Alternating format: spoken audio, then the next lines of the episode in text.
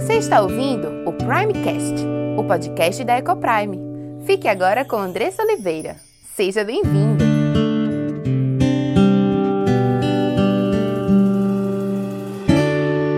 Eu sou Andressa Oliveira, esposa, mãe, educadora, diretora da EcoPrime International Christian School e louvo a Deus pelo privilégio de estar aqui com você mais um dia, transmitindo a palavra do nosso Deus, trazendo verdades bíblicas que salvam, que curam, que nos trazem alegria verdadeira ao nosso coração e nos faz sentir a verdadeira paz Ontem, uma amiga estava compartilhando comigo que o filho che chegou para ela e disse: Mãe, como é que a Bíblia diz que os filhos de Deus têm paz e eu não sinto paz? E é, desde então, essa frase, ela, essa, essa pergunta não saiu da minha cabeça. E eu fiquei pensando nisso, na paz, né? Muitas pessoas elas procuram coisas que a Bíblia nos diz que nós teremos, olham né, ao redor e fazem assim: cadê?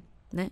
Cadê a vida abundante que Deus me prometeu? Cadê a alegria? Cadê a paz? Né? E a gente espera que elas caiam no nosso colo ou que a gente se sinta desse jeito, né? naturalmente. Mas é um chamado, né? Deus nos promete tantas coisas e Ele faz a sua parte das, nas suas promessas. A gente vai estar conversando um pouquinho sobre isso hoje, mas Deus, Ele nos chama a fazer a nossa parte né? A buscar viver uma vida santa, a lutar contra o nosso pecado diariamente. Nós sentiremos paz, né? Quando nós vivermos uma vida de obediência a Deus todos os dias. E aí encontraremos a paz que o nosso Deus nos promete a paz que só os seus sentem. Como é maravilhoso podermos entender este caminho, entender qual o caminho que nos leva à paz, qual o caminho que nos leva à alegria, qual o caminho que nos leva à felicidade. Tanta gente perdida por aí, não é verdade? E Deus nos deu o privilégio de conhecer a verdade. E conhecereis a verdade, e a verdade vos libertará. E é isso mesmo. Nós conhecemos a verdade que nos liberta, nos liberta da cegueira, nos liberta do engano e é bênção demais. Então eu quero te convidar a respirar fundo e agradecer a Deus porque Ele não nos deixou perdidos, mas porque Ele nos revelou essa verdade que nos liberta. Será que você pode agradecer por isso? Respira fundo. Deixa o ar entrar nos teus pulmões. Eleva tua mente agora a Deus e agradece. Agradece porque Ele é bom, agradece porque Ele tem te dado tão mais do que você precisa. Agradece porque Ele tem provido cada uma das suas necessidades. Agradece porque Ele tem te revelado a verdade. Isso é incrível, é bênção demais. Graça do Senhor, né? Graça é favor e merecido. Nós não merecemos, mas Deus mesmo assim, Ele tem se revelado a nós. Isso é muito bom. Então, respira fundo mais uma vez. Deixa os pulmões encherem de ar, né? Ficar com aquele peito estufado e vai secando devagarzinho até se sentir mais sem ar nenhum. Isso faz bem para a sua saúde, como tantas coisas que fazem bem para nós.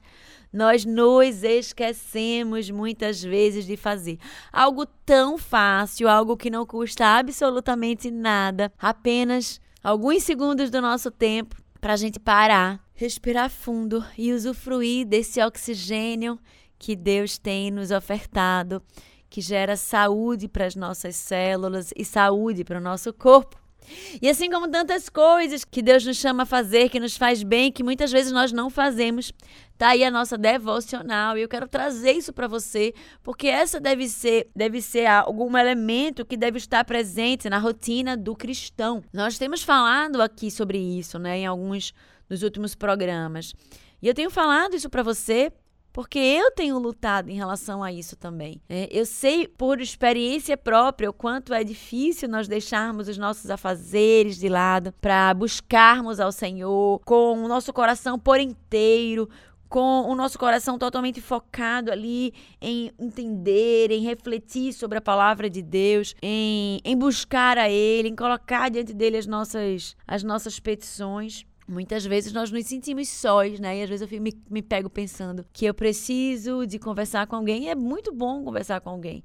Mas a gente perde a alegria porque a gente deixa de, de conversar com o nosso Senhor, que é o nosso amigo, que deve ser o nosso melhor amigo, né? Aquele a quem nós podemos confiar totalmente, derramar totalmente o nosso coração, em qualquer lugar, em qualquer tempo, tendo a certeza de que Ele está sempre nos escutando, de que Ele é poderoso para fazer infinitamente mais do que pedimos ou pensamos, que Ele escuta a oração dos seus e sempre nos responde, que Ele quer que nós nos entreguemos, que nós peçamos a Ele, né? Ele dá o exemplo, inclusive na parábola daquela viúva, né, que pede insistentemente ao juiz, ele, ele diz que nós devemos ser assim, né? Nós devemos pedir a ele insistentemente, clamar a ele, pedir a ele pela sua graça e por sua misericórdia, pedir a ele que atenda a nossa voz. A gente lê o, o livro de Salmos, né, e se surpreende ali com tanto Davi, né, o salmista Davi, como outros salmistas que estão ali também e se derramam diante do Senhor e clamam diante do Senhor por aquilo que eles, seu coração tem desejado, tem almejado, crendo, né, que Deus atende às nossas orações. E isso é maravilhoso. Então, às vezes a gente tá triste, tá frustrado, Qualquer coisa parece que tira a gente do sério, qualquer coisa parece que deixa a gente triste. E quando a gente traz à memória aquilo que pode dar esperança, dá ao nosso dia um outro tom, dá ao nosso dia uma outra forma, porque às vezes a gente tá assim, né, focando só naquilo que é ruim, nosso coração pecador, descontente. Mas Deus nos chama a alegrarmos nele. E uma forma de você fazer isso é trazendo à memória aquilo que pode te dar esperança, lembrando das bênçãos do Senhor, lembrando de quantas vezes ele já te respondeu, lembrando de quantas coisas boas você já viveu. E nós seguimos assim, buscando a alegria no Senhor. E nesse processo nós precisamos buscar a Deus, ler a sua palavra, através da sua palavra, Deus conforta os nossos corações, através da sua palavra, Deus nos dá o caminho de paz, nos dá alegria, nos conduz ao contentamento né? Alegria em todo tempo. É importante que possamos estar gratos e possamos estar organizados em nossa rotina para que possamos viver a vida que Deus tem nos chamado a viver, fazendo exatamente aquilo que aquele menino, né, o menininho perguntou à sua mãe: "Mas mãe, eu não sinto paz". Né? E se você tem pensado dessa forma, talvez você não tenha encontrado paz, porque você não tem buscado a Deus como deveria.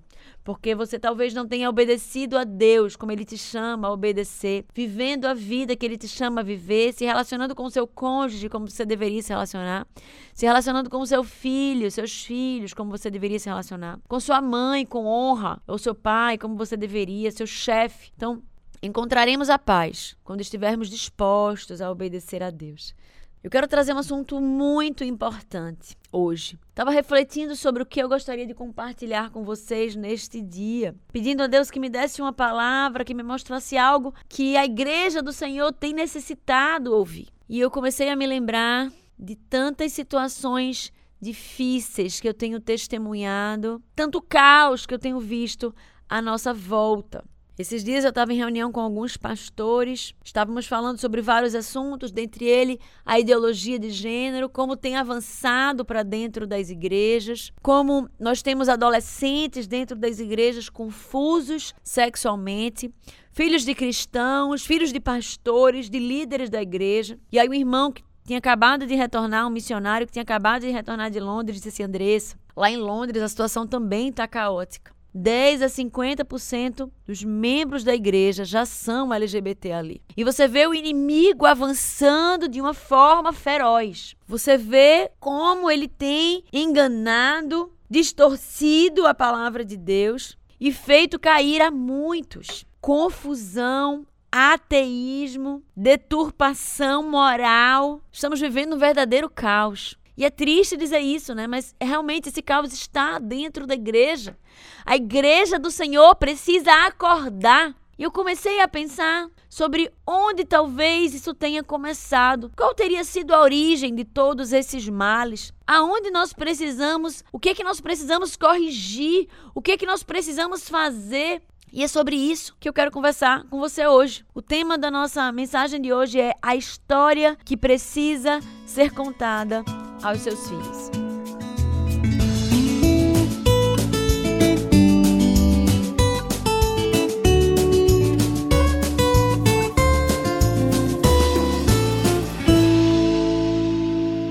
No dia 29 de outubro de 2014, pelo menos foi a referência aqui que eu consegui na internet, Papa Francisco anunciou numa comunidade de cientistas que ele cria nas teorias evolucionistas deste século. Ele confessou àquela comunidade e ao mundo que Deus não havia feito o mundo como se tivesse uma varinha mágica em suas mãos. Que Gênesis não retrata exatamente a realidade ou a verdade. E que o Big Bang não vai de encontro à fé cristã. Segundo artigos que eu li, o Papa Paulo João Paulo II também falou isso. E o Papa, antes dele, também fez o mesmo relato. Mas, Andressa, eu não estou entendendo por que, que você está falando sobre isso. Porque o princípio de todas as coisas tem sido atacado. Se nós queremos entender a nossa história, se queremos entender aonde nós estamos agora,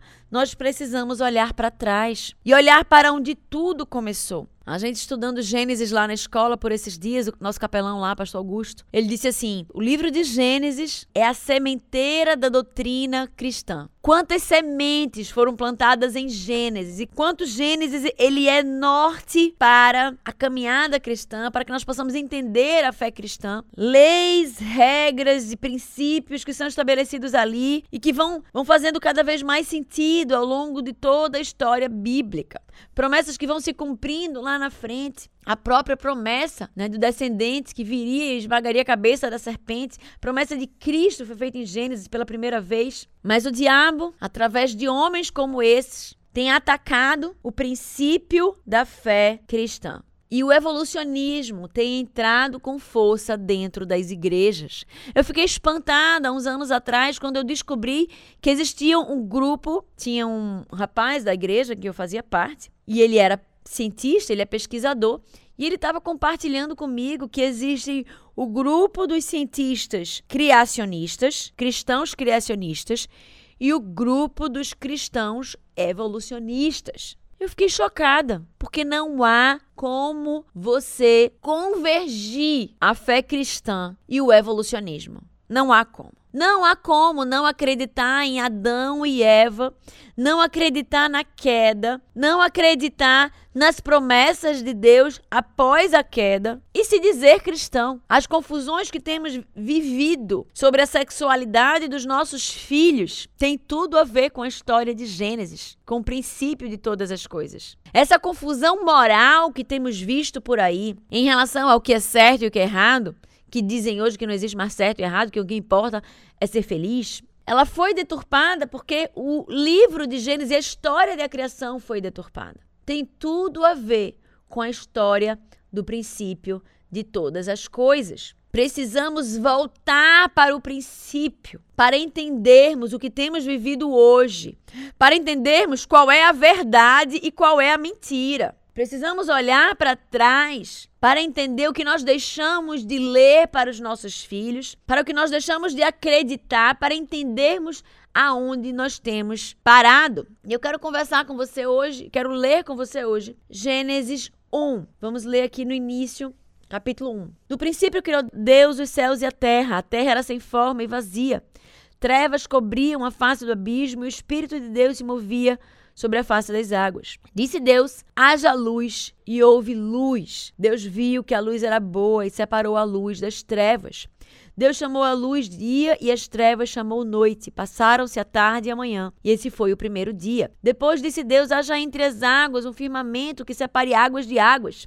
Então Deus fez o firmamento e separou as águas que estavam embaixo do firmamento das que estavam por cima, e assim foi. Ao firmamento Deus chamou o céu e passaram-se tarde e manhã segundo dia. E disse Deus: Ajuntem-se num só lugar as águas que estão debaixo do céu, e apareça a parte seca. E assim aconteceu. A parte seca Deus chamou terra, e chamou mares o conjunto das águas, e Deus viu que ficou bom. Então disse Deus: Cubra-se a terra de vegetação, plantas que detêm sementes e árvores cujos frutos produzam sementes de acordo com suas espécies. E assim foi. A terra fez brotar a vegetação, plantas que dão sementes de acordo com as suas espécies, e árvores cujos frutos produzem sementes de acordo com as suas espécies.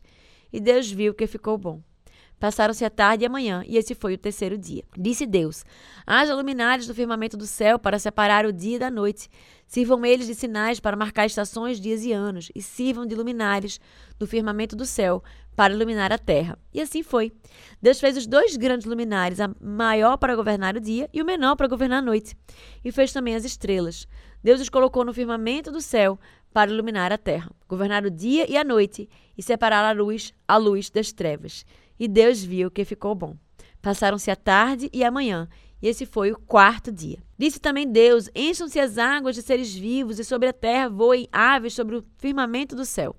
E assim Deus criou os grandes animais aquáticos e os demais seres vivos que povoam as águas, de acordo com sua espécie, e todas as aves, de acordo com as suas espécies. E Deus viu que ficou bom. Então Deus os abençoou, dizendo: Sejam férteis e multipliquem-se, encham as águas dos mares e multipliquem-se as aves na terra. Passaram-se a tarde e a manhã, e esse foi o quinto dia. E disse Deus: produz a terra seres vivos de acordo com suas espécies, rebanhos domésticos, animais selváticos e os demais seres vivos da terra, cada um de acordo com sua espécie. E assim foi. Deus fez os animais selvagens de acordo com suas espécies, os rebanhos domésticos de acordo com suas espécies, e os demais seres vivos da terra de acordo com suas espécies. E Deus viu que ficou bom. Então disse Deus: Façamos o homem à nossa imagem, conforme a nossa semelhança. Domine ele sobre os peixes do mar, sobre as aves do céu, sobre os animais grandes de toda a terra e sobre todos os pequenos animais que se movem rente ao chão. Criou Deus o homem à sua imagem, a imagem de Deus o criou. Homem e mulher os criou. E Deus os abençoou e lhes disse: Sejam férteis e multipliquem-se, encham e subjuguem a terra. Dominem sobre os peixes do mar, sobre as aves do céu e sobre todos os os animais que se movem sobre a terra. Eu queria parar por aqui. Quais as lições importantes que nós precisamos reter do livro de Gênesis? A primeira é que a Bíblia ela, é, ela foi escrita por homens, inspirada por Deus. Não há nenhum relato, nem algo na Bíblia que aponte que o livro de Gênesis não retrate exatamente a verdade dos fatos que aconteceram. Lá em João, ele inicia o capítulo dizendo: E o Verbo se fez carne e habitou entre nós. O Verbo é a palavra, a palavra com a qual foi usada por Deus, o Verbo que foi usado por Deus para criar todas as coisas. Disse Deus: haja luz e houve luz. Foi através da palavra de Deus que tudo se fez. Se nós começarmos a relativizar as questões na Bíblia, entraremos no buraco tão fundo que não haverá mais volta. Se nós começarmos a dizer que aquela parte da Bíblia faz sentido, mas aquela outra não faz sentido, que aquilo ali é real, mas aquilo outro não é real, primeiro você estará trazendo condenação para si, porque segundo Apocalipse, nos últimos capítulos, se eu não me engano, no capítulo 22, ele fala que aquele que acrescentar ou retirar uma vírgula da palavra do Senhor, que seja maldito. A palavra de Deus, ela retrata a verdade, ela é inerrante, ela não erra, ela não falha. E aquilo que Gênesis retrata é a verdade dos fatos e não há nenhuma indicação na palavra de que não seja. É importante que nós entendamos a criação como verdade, porque foi esse o grande erro de muitos daqueles que têm vivido hoje em trevas, em caos, em destruição e em confusão. Porque se descartarmos que Deus criou todas as coisas, se acharmos que tudo é fruto de uma evolução, de uma explosão que explodiu nada e, e, que se transformou em tudo, que não faz nem sentido, nós estaremos negando a nossa identidade, por exemplo.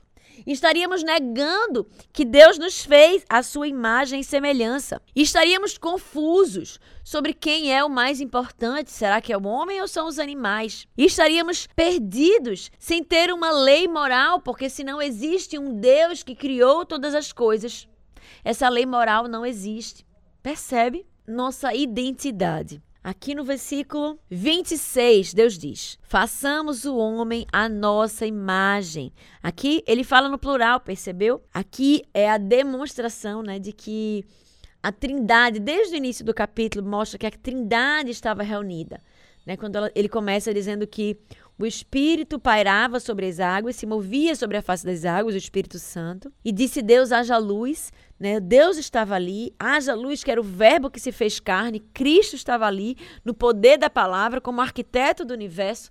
E aqui, no versículo 26, quando ele fala sobre a criação do homem, ele diz no plural, pela primeira vez. Façamos o homem à nossa imagem, conforme a nossa semelhança. Como os livros de ciências ensinam que o homem é um animal irracional, isso não é verdade.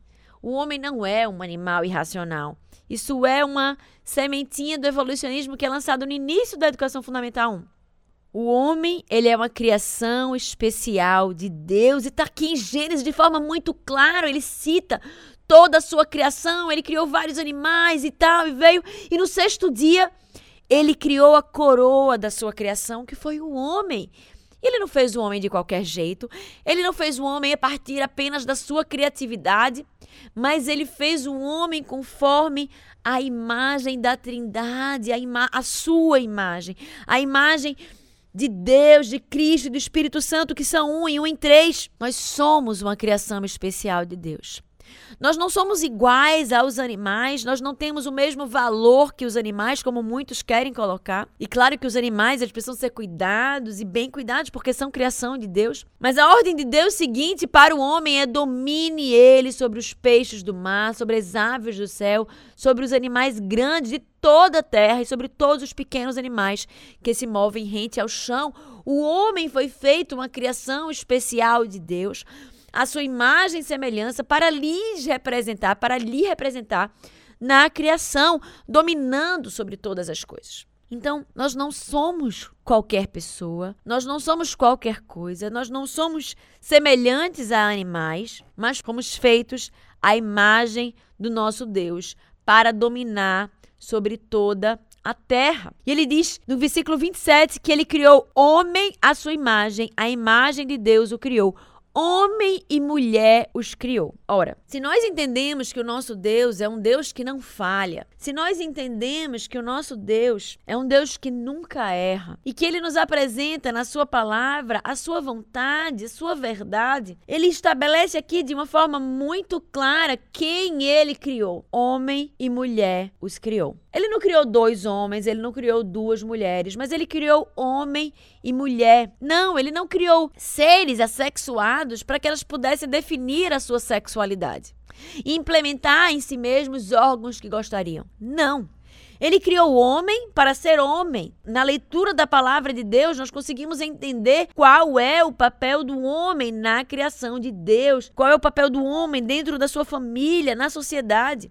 E ele fez também a mulher para ser uma mulher. Deus os abençoou e lhes disse: sejam férteis e multipliquem-se. Multipliquem-se, façam mais homens e mais mulheres para a minha glória. Quando temos um filho, esse filho ele é um filho, ele é um bebê, ele é um menino que está sendo criado para se formar em um homem, a imagem e semelhança do Senhor, um homem bíblico, um homem que venha glorificar a Deus na sua masculinidade. E quando ele cria uma menina, quando uma menina nasce, essa menina ela precisa ser criada para se formar e se tornar uma mulher para que na sua feminilidade ela possa glorificar a Deus. Foi para isso que Deus nos criou. A nossa identidade está muito clara, impressa aqui em Gênesis. Mesmo que quisessem apagar Romanos 1, versículo, se não me engano, 28, 29 e 30, que fala que o homossexualismo é abominável diante de Deus, é visto como pecado diante de Deus, ou seja, não é algo natural, como querem dizer. Ainda assim, Deus imprimiu no primeiro capítulo da Bíblia como ele os criou e como ele nos fez para ser homem e mulher. Não há meio termo. Não há uma terceira opção: homem e mulher. E essa é a nossa identidade. Não há, inclusive, como obedecermos o sejam férteis e multipliquem-se, sem que haja um homem e uma mulher. Porque duas mulheres não se multiplicam, dois homens não se multiplicam, a sociedade já teria, inclusive, acabado. Mas homens e mulheres, eles podem ser férteis e eles podem multiplicar a terra, encher a terra. E essa foi a, segunda ordem, né, depois de dominar sobre a terra, foi a segunda ordem que Deus deu a Adão e Eva.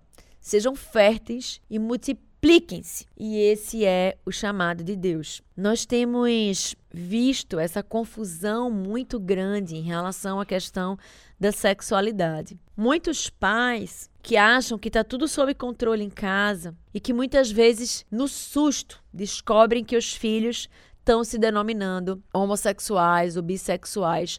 Não estou nem dizendo filhos adultos, tá, gente? Ah, isso tem cada vez mais, de forma mais frequente, acontecido no meio de adolescentes de 11, 12, 13 anos o que é muito triste. Então as crianças de forma muito, de, muito cedo, elas têm se sentido confusas. E aí eu quero trazer a pergunta para você: por que será que isso tem acontecido? Temos permitido que os nossos filhos sejam influenciados pelas teorias desse mundo, pelas mentiras que esse mundo tem contado. Mas se você quer proteger o seu filho, se você quer guardar o seu filho de mais interpretações, de entendimentos distorcidos da palavra de Deus, de entendimento distorcidos da sua identidade. Você precisa contar a história do princípio de todas as coisas.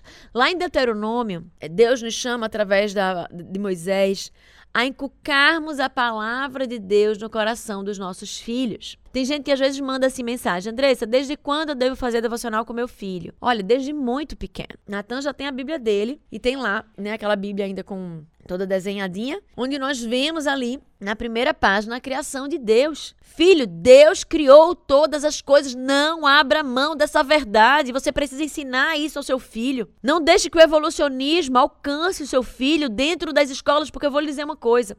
Se ele continua estudando na escola laica, é exatamente o que ele está aprendendo. Ele está aprendendo que Deus não existe, ele está aprendendo que tudo surgiu a partir de uma evolução. E não é só ensinado de forma direta, não. Isso é ensinado também nas entrelinhas. Quando ele, por exemplo, estuda lá no primeiro ano, ou é no segundo, que os animais, eles são divididos em animais racionais e irracionais. Então ali ele já aprende que o homem é um animal, que ele é um animal, que é exatamente o que o evolucionismo prega. Evoluímos até nos formarmos homens. Então está em todos os cantos, está na história, na disciplina de história, está na disciplina de geografia, está em todo canto. Não abra mão de contar essa história para o seu filho, porque ela é crucial na definição da identidade dele, ela é crucial no caminhar dele para a fé cristã. Ele precisa saber que Deus criou todas as coisas, que ele não foi feito ao acaso, que ele não é um erro, que ele não é qualquer coisa, que ele não é não tem a mesma importância que o animal, mas que ele é feito à imagem e semelhança de Deus, que ele não está aqui por acaso, mas que ele tem um propósito certo, que é de refletir a imagem desse Deus que o criou. Só conseguiremos combater as mentiras ensinando a verdade aos nossos filhos. Não se engane. Levar ele para a igreja ao domingo não é suficiente. Você precisa fazer muito mais. Deus te chama a encucar. Você já leu Deuteronômio 6, de 4 a 9? É todo o tempo, é o dia todo. É no sentar, é no deitar, é no levantar, é no caminho, andando pelo caminho é em todo o tempo. Se continuarmos negando aos nossos filhos o ensino da palavra de Deus, porque estamos ocupados demais para isso, continuaremos vendo os nossos filhos caindo nas armadilhas de Satanás, se desviando dos caminhos do Senhor e sendo conduzidos à morte. Mas eu tenho certeza que não é isso que o seu coração deseja. Por isso você precisa tomar uma decisão hoje, de não deixar mais para depois, de organizar a sua agenda para ter um momento seu com Deus, de organizar a sua agenda para ter um momento seu com os seus filhos de leitura da palavra, o culto doméstico. São nesses momentos, desde pequenininho, todos os dias, que você vai estar ensinando aos seus filhos o princípio da palavra. Quem foi que criou o mundo? Foi Deus. Quando o professor na escola chegar ensinando outra coisa, ele vai estar minimamente blindado contra as mentiras. Precisamos ensinar os nossos filhos quem eles são, de acordo com a palavra de Deus, porque o mundo está aí gritando alto e há muitas vozes diferentes dizendo que eles podem ser o que eles quiserem ser. E é por isso que temos visto o homossexualismo, o bissexualismo e todas essas outras distorções de identidade entrando dentro das igrejas, entrando na casa daqueles que se chamam povo de Deus. Estamos em guerra, uma guerra declarada contra os princípios do Evangelho, contra a identidade dos nossos filhos que foi dada em Deus. Pare de se distrair com coisas que não têm importância. Estamos aqui por um tempo determinado, estamos aqui de passagem. O Senhor pode voltar amanhã. Precisamos estar com foco na eternidade. Isso eu não estou chamando você a abandonar o seu trabalho e viver para Cristo. Não é isso, porque nós vivemos para Cristo quando nós honramos, provendo para nossa família e sendo responsáveis e honrando a Deus em nosso trabalho. Mas precisamos, dentro do nosso tempo, separar um tempo para que nós possamos ensinar os nossos filhos a palavra da verdade, blindando-os contra as mentiras de Satanás. Que Deus te abençoe e que Deus tenha misericórdia de nós.